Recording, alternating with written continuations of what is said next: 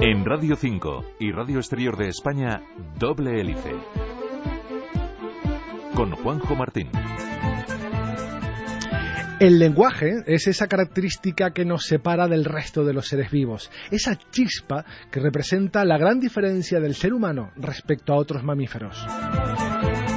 Hola, bienvenidos a Doble Hélice. Lo hacemos tan a menudo que no reparamos en su importancia.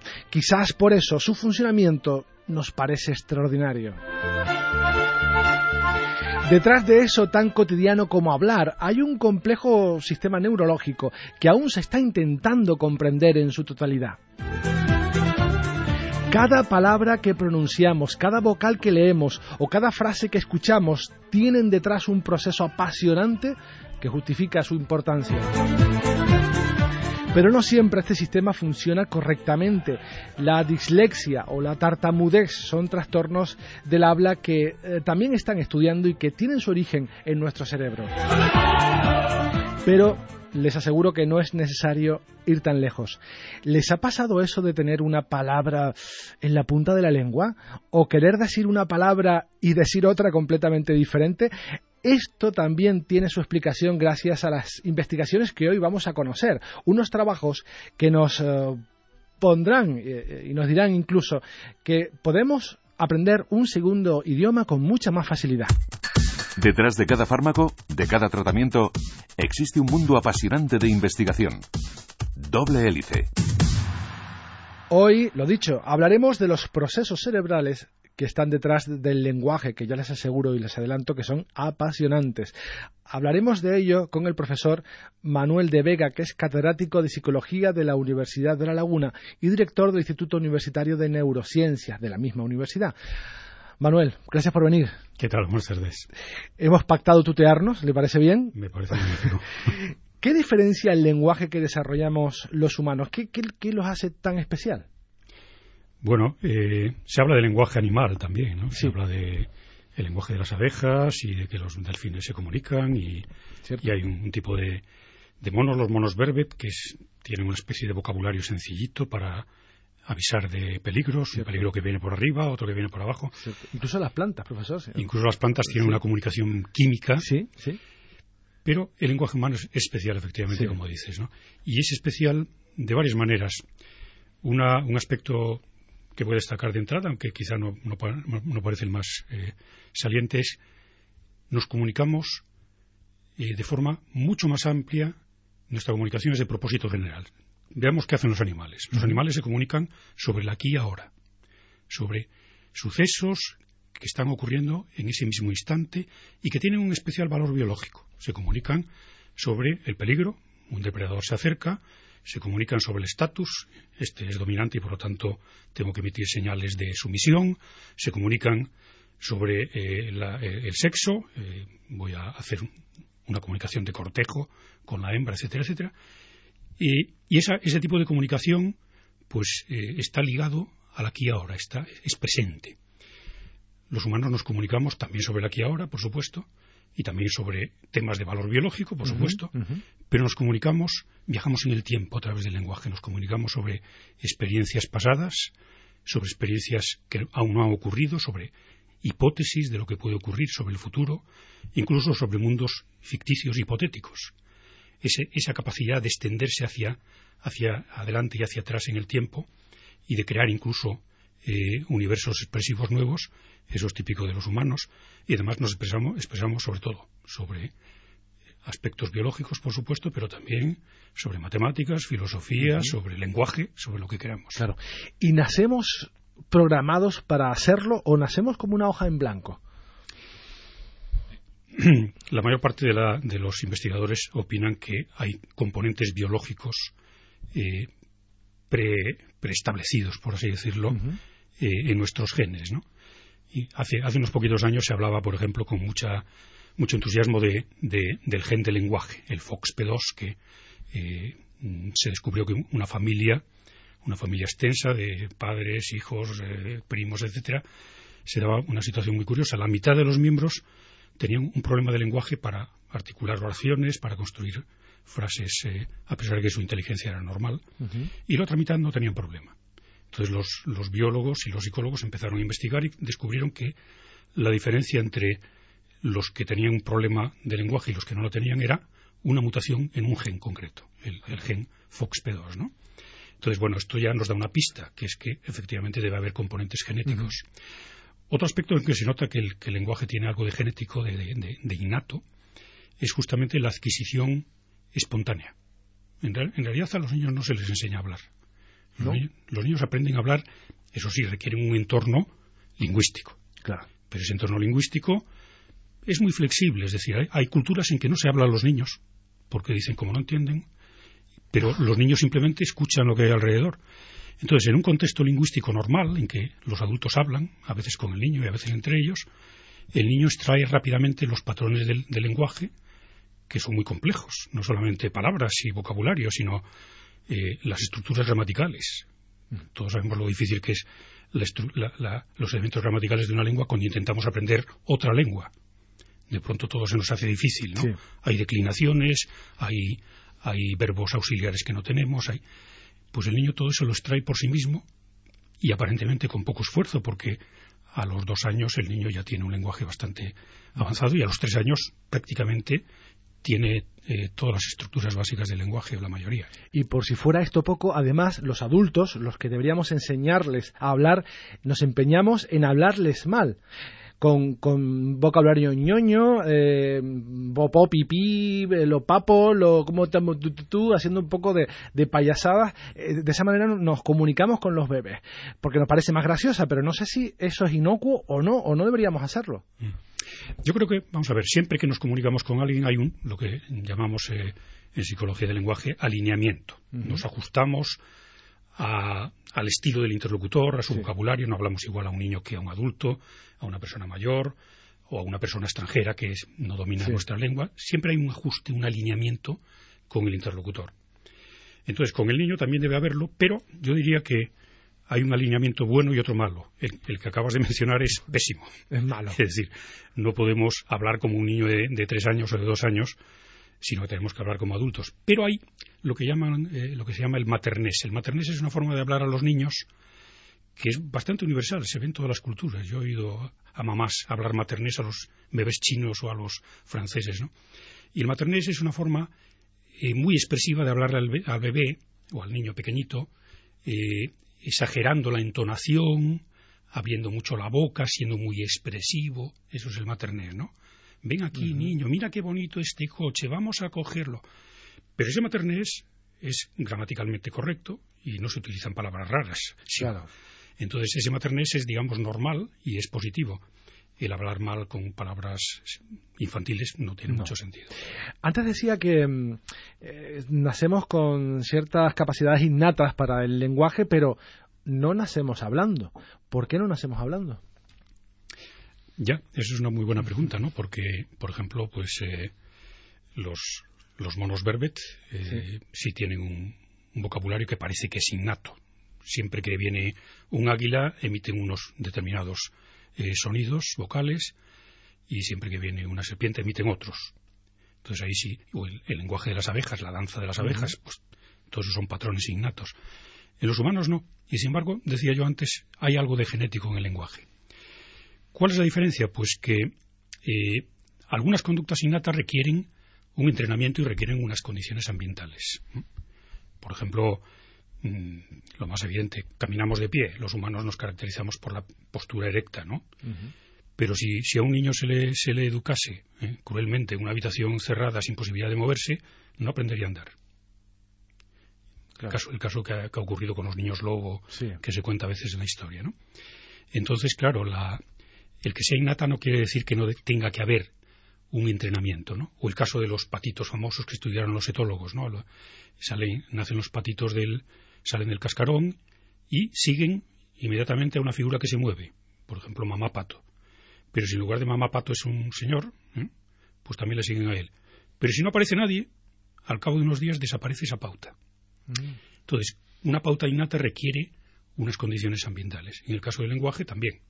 Tiene que haber un, entorno humano en que la gente hable. ¿Y ese proceso siempre es el mismo? ¿Tarda lo mismo? ¿O no? ¿O es particular de cada individuo? Bueno, siempre hay diferencias individuales, ¿no? Siempre hay diferencias individuales en, casi todo, eh, aunque luego el patrón general sea, sea el mismo, ¿no?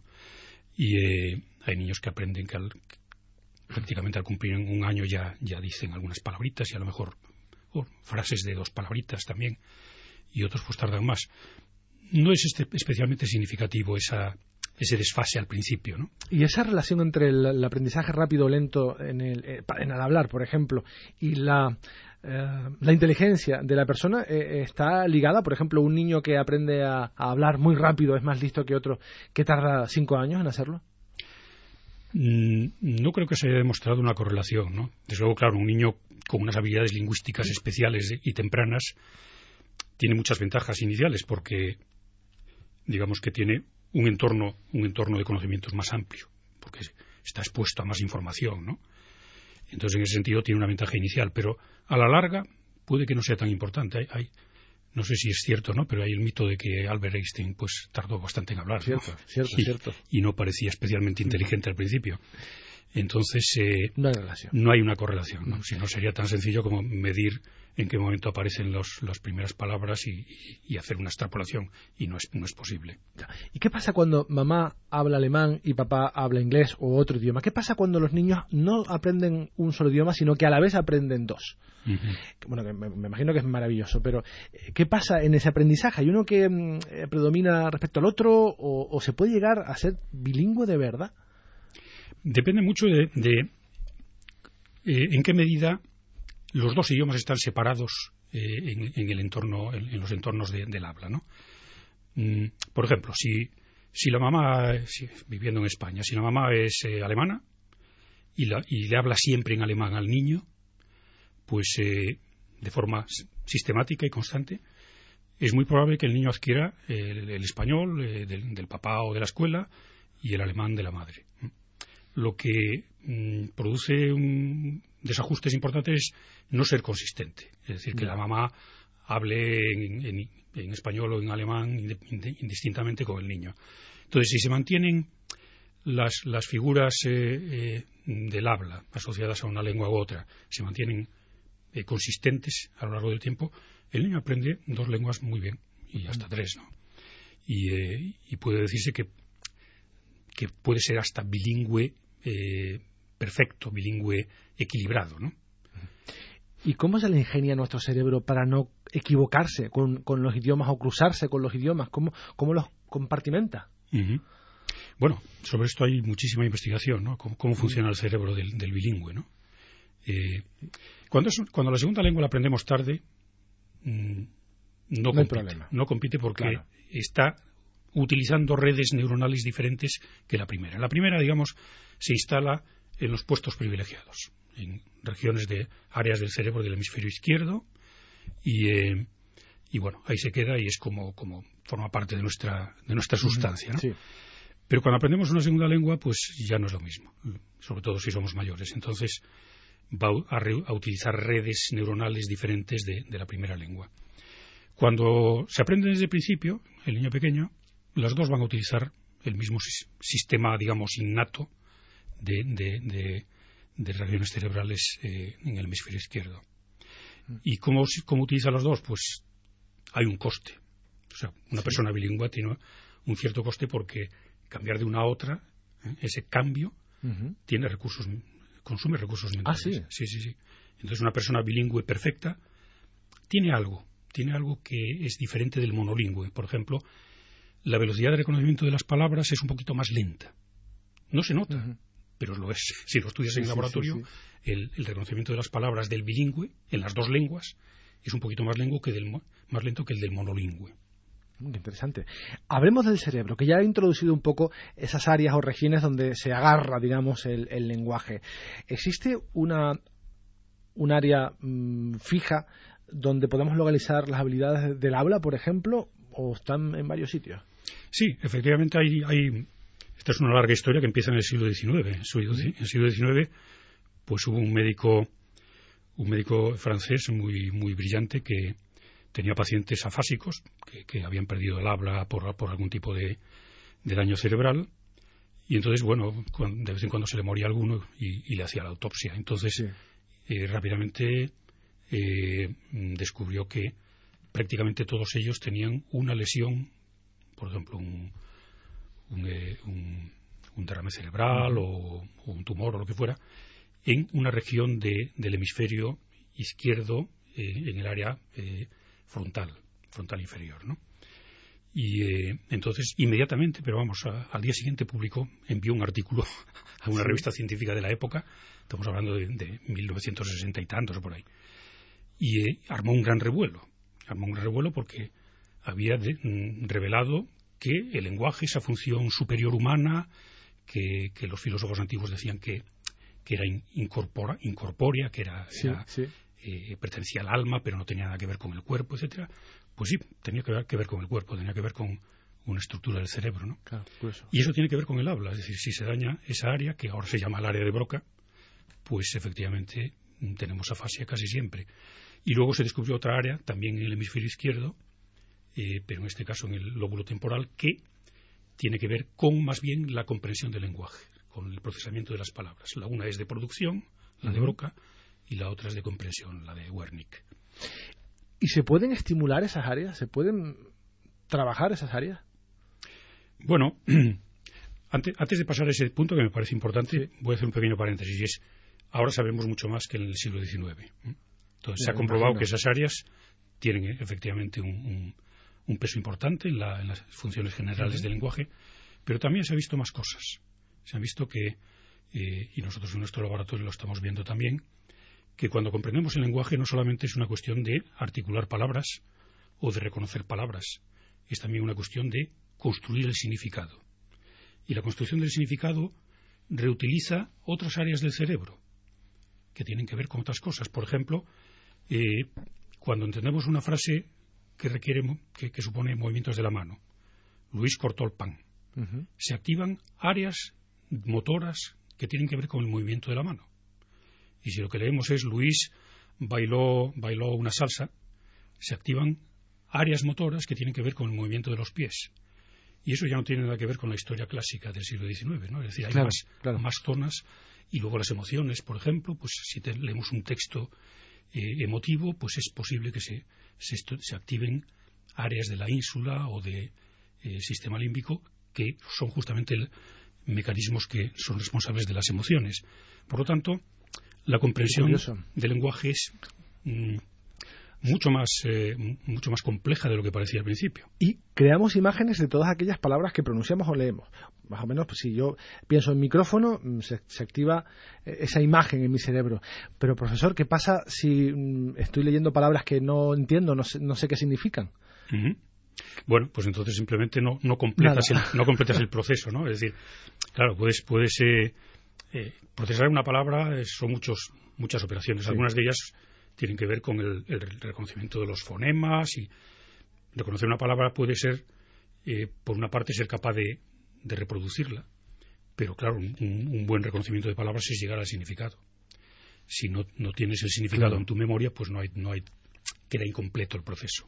Si me permite, vamos a dar paso a nuestro habitual reportaje. Ya hemos incluso superado en dos minutos eh, el Ecuador de, doble hélice, pero sí que es interesante que, escuchen eh, el reportaje de hoy porque les hablaremos de un estudio muy curioso que explica la gran capacidad física que tienen los deportistas kenianos para realizar carreras de, de larga distancia. Escuchen.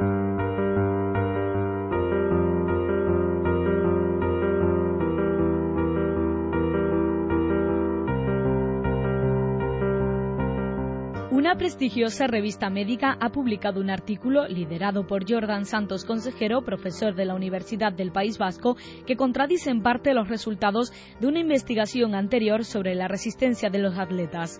El estudio inicial sugería que la capacidad de los atletas kenianos de mantener su oxigenación cerebral en un rango estable durante esfuerzos máximos podría ser una de las razones que explicara el éxito de estos corredores en las pruebas de fondo.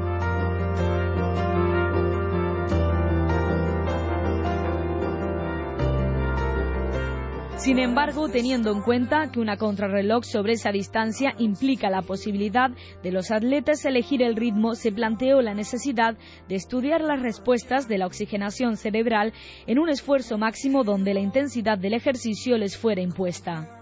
Para ello se diseñó un test interválico de repeticiones de 1000 metros a una velocidad de un 5% superior a la media, obtenida en una contrarreloj de 5 kilómetros con una recuperación de 30 segundos entre repeticiones.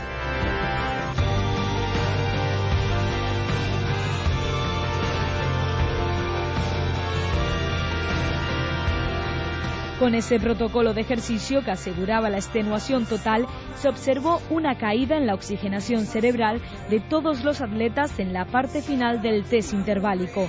La caída en su oxigenación se cree que pueda estar motivada por una reducción en la presión parcial de CO2 en la sangre como resultado de la hiperventilación consecuencia del ejercicio.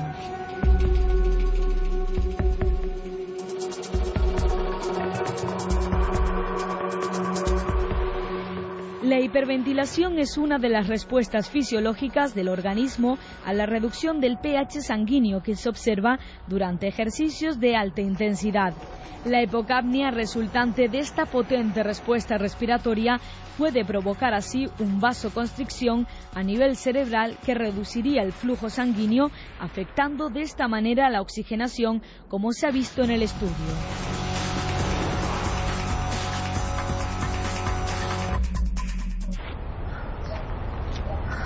En cualquier caso, la intensidad de ejercicio a la que se produce la caída en la oxigenación de los kenianos del estudio está por encima de lo documentado nunca antes por atletas de élite de cualquier disciplina.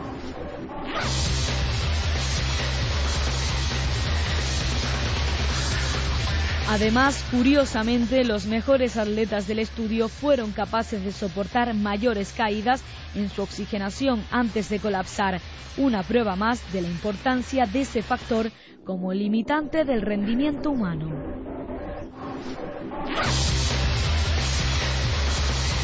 En Radio 5 y Radio Exterior de España, doble hélice. Continuamos, como han escuchado en doble hélice Radio 5 y Radio Exterior de España. Hoy les estamos hablando del lenguaje, los procesos cerebrales, neurológicos que están detrás de esto que estoy haciendo yo ahora, hablarles a ustedes. Estamos hablando con el profesor Manuel de Vega, que es catedrático de Psicología de la Universidad de La Laguna y director del Instituto Universitario de Neurociencias de esta misma universidad. Hemos hablado de idiomas, de aprendizaje, de qué sucede en la infancia y eh, ya casi estamos, estábamos diseccionando nuestro cerebro para identificar esas zonas donde, que se iluminan cuando hablamos o nos comunicamos. Y le preguntaba al profesor si se pueden estimular desde el exterior para quizás mm, hombre, suena a Matrix, a la película de Matrix, ¿no? Que aprendía eh, cosas mm, como programas informáticos, ¿no? Eh, subiendo el archivo, pero ¿se pueden estimular esas zonas para mejorarlas o rendir mejor quizás?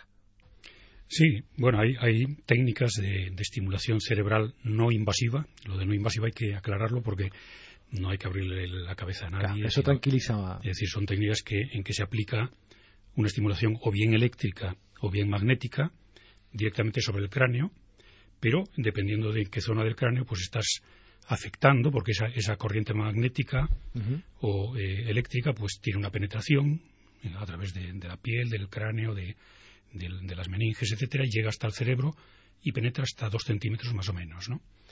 Entonces, eh, esa, esa, esa, intervención externa puede modificar una zona relativamente eh, específica y si eso se hace de acuerdo con ciertos parámetros que hay que conocer muy bien, puede dos cosas, o incrementarse, excitarse la activación de una zona cerebral o inhibirse. Y eso, a su vez, tiene impacto en la conducta. Es decir, podemos, teóricamente, podemos mejorar el aprendizaje de una persona eh, en lenguaje o en una actividad motora. Y, eh, y, también podemos hacer lo contrario, ¿no? Podemos reducir la activación de, del área de Broca, pongamos por caso, y si reducimos la activación del área de Broca, pues una persona puede quedarse afásica momentáneamente. No puede quedarse sin palabras, ¿no? Entonces, eh, sí, efectivamente, esa intervención externa es, es, real. O sea, que podríamos eh, quizás aprender mejor un idioma con esa estimulación. Bueno. ¿Le damos mm, habilidad? Yo creo que hay estudios en esa línea, ¿no? Y, por ejemplo, pues mejora la memoria de, un vocabulario de una segunda lengua. Claro, la cuestión en estos casos es precisamente que la intervención que hacemos es una intervención de, de, impacto pequeño, es decir, nadie va a cambiar su vida porque esté una hora en el laboratorio y le hayan estimulado. ¿no? Pero una estimulación repetitiva durante un número de sesiones produce un efecto de plasticidad más duradero. Es igual que el aprendizaje. Si yo me leo una lista de palabras, me acordaré de algunas. Si me leo diez veces esa lista de palabras, me acordaré de todas y más tiempo. ¿Por qué? Pues porque el cerebro es plástico y acaba modificando sus conexiones, pero cuanto más entrenamiento, mejor más se modifica. Por eso el, aprendizaje es costoso porque hay que repetir y repetir. Pues la intervención externa con estimulación es parecido a eso. Si tú aplicas una estimulación de, de 20 minutos, pues tiene un impacto que a lo mejor dura una hora. Pero si tú aplicas una estimulación en esa misma zona durante un mes y medio, todos los días, la duración del efecto puede prolongarse muchísimo en el tiempo, hasta meses. Y esto lo saben en el ejército norteamericano porque están usando esta misma técnica para eh, que sus pilotos aprendan mejor y sus tiradores disparen mejor. Lo están utilizando, ¿verdad? Sí, sí, sí, lo están utilizando, lo puede utilizar cualquiera en realidad. Sí. No, es, no es, Pero ellos han visto el no son técnicas, sí, y, y nosotros mismos, pues, eh, estamos utilizando con finalidad terapéutica. no, no bélica. No bélica, algunas de estas técnicas con personas, por ejemplo, que sufren afasia, que han tenido un daño cerebral, quizá en el área de Broca o en el área de Wernicke, y entonces en estas personas la estimulación, no en una sesión, sino en 15 sesiones o, más, eh, de una determinada zona del cerebro, pues eh, acaba produciendo un efecto de plasticidad y una mejora más sustancial que si no, no aplicáramos la estimulación. Nos quedan pocos minutos del programa, pero no quiero despedirme y acabarlo sin que eh, hablemos un poco de este sonido que vamos a escuchar. Este es el, idioma de los, eh, de los bosquimanos. Es una grabación, además, de nuestro amigo Surso Mariño, neurocientífico de La Coruña, que en sus viajes por África pues grabó a estos bosquimanos en un lenguaje que tiene chasquidos. Los podemos subir un poco. Es impresionante escuchar este idioma. La plasticidad, o sea, la diferencia de idiomas que hablamos los seres humanos va sintonizando o modificando fisiológicamente nuestras cuerdas vocales y nuestro cerebro. Eh, incluso, seguramente, quizás somos incapaces de oír eh, este idioma y, no, sentir y escuchar todos los detalles que tiene, ¿verdad? Sí, efectivamente. Mm, quizá la, modificación fisiológica periférica no, no, es, no es muy, muy notable, ¿no? No va a cambiar mucho nuestro sistema vocal, pero el cerebro sí se modifica. Y se modifica además prácticamente desde que nacemos. Es decir, cuando un niño nace, eh, está preparado para aprender cualquier lengua, también la de los bosquimanos. Lo que sea. Eh, pero al cabo de una semana ha empezado a hacer sus deberes. Al cabo de una semana su cerebro ya se ha alineado con los sonidos de su lengua. Y entonces distingue muy bien los sonidos de su lengua, pero ya empieza a confundir los sonidos de una lengua extraña. Es decir, empieza a ser sordo, por así decirlo, a los sonidos de una lengua que no sea la suya. Y en los adultos ya no digamos. es decir, nosotros no solamente no pronunciamos bien algunos sonidos eh, de la lengua inglesa o, de la alemana o de cualquier otra, sino que es que tampoco percibimos esos sonidos. Pero no hace falta ni siquiera ir muy lejos. Si comparamos el castellano con el catalán, un castellano parlante no distingue algunas de las, de las vocales del catalán. Le suenan igual, mientras que un catalán parlante las diferencia perfectamente. Este es un tema apasionante y ya, profesor, le digo que eh, le volveremos a invitar a, seguir hablando del lenguaje porque es un tema que solo hemos escarbado en superficie. ¿no? Eh, profesor Manuel de Vega, catedrático de Psicología de la Universidad de La Laguna y director del Instituto Universitario de Neurociencias también de la Universidad de La Laguna, muchísimas gracias por haber estado con nosotros. Ha sido un placer. Muchas gracias, Juanjo. Muchas gracias a ustedes. Y hablando del lenguaje, llegamos al final de este programa que, como saben, pretende bucear entre laboratorios y centros de investigación para mostrarles qué hay detrás de cada fármaco, de cada tratamiento. Nos vamos en esta versión radiofónica, pero seguimos muy, muy vivos en Internet, en facebook.com barra doble hélice y twitter arroba doble hélice rn. En la realización técnica tuvimos a nuestro compañero Curro Ramos en la dirección a quien les habla. Juanjo Martín, hasta la próxima semana. Doble Hélice es una iniciativa de Cipicán y la Universidad de La Laguna, con financiación de la Fundación Española para la Ciencia y la Tecnología e.